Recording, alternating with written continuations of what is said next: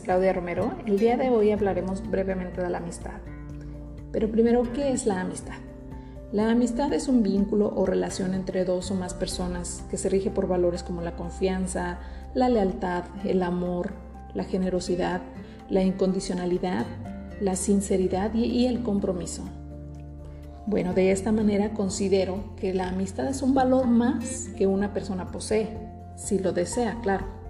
Ahora bien, desde mi punto de vista, la amistad que conocemos ahora no es realmente amistad, pues el uso de redes sociales te hace una lista de amigos, entre comillas, pero realmente no lo son. De los mil amigos que te aparecen en esa lista, muy seguramente los que realmente son tus amigos serán contados con los dedos de una mano.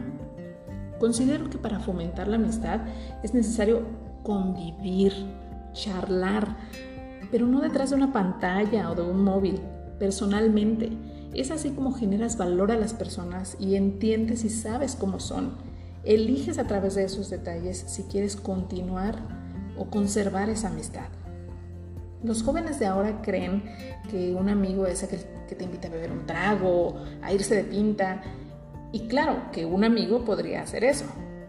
Pero mi punto va a que un amigo no solo está en las buenas o en las que se consideran buenas, ya que irse de pinta no es muy aceptado.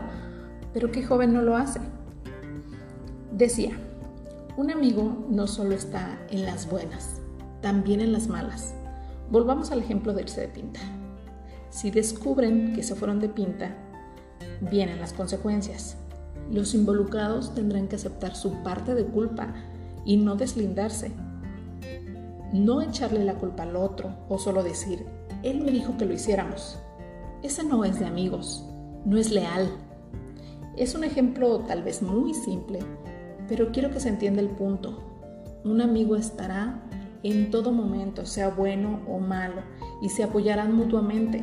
Debemos tener actividades más inclusivas tanto en las universidades como en la vida personal.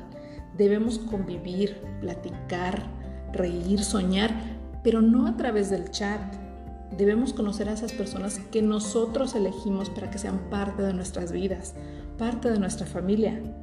Así que jóvenes, convivan, rían, sueñen, hagan verdaderos amigos, y esto lo van a conseguir únicamente conociendo y conviviendo con la otra persona. Fomentemos la amistad. Gracias y hasta la próxima. Bye.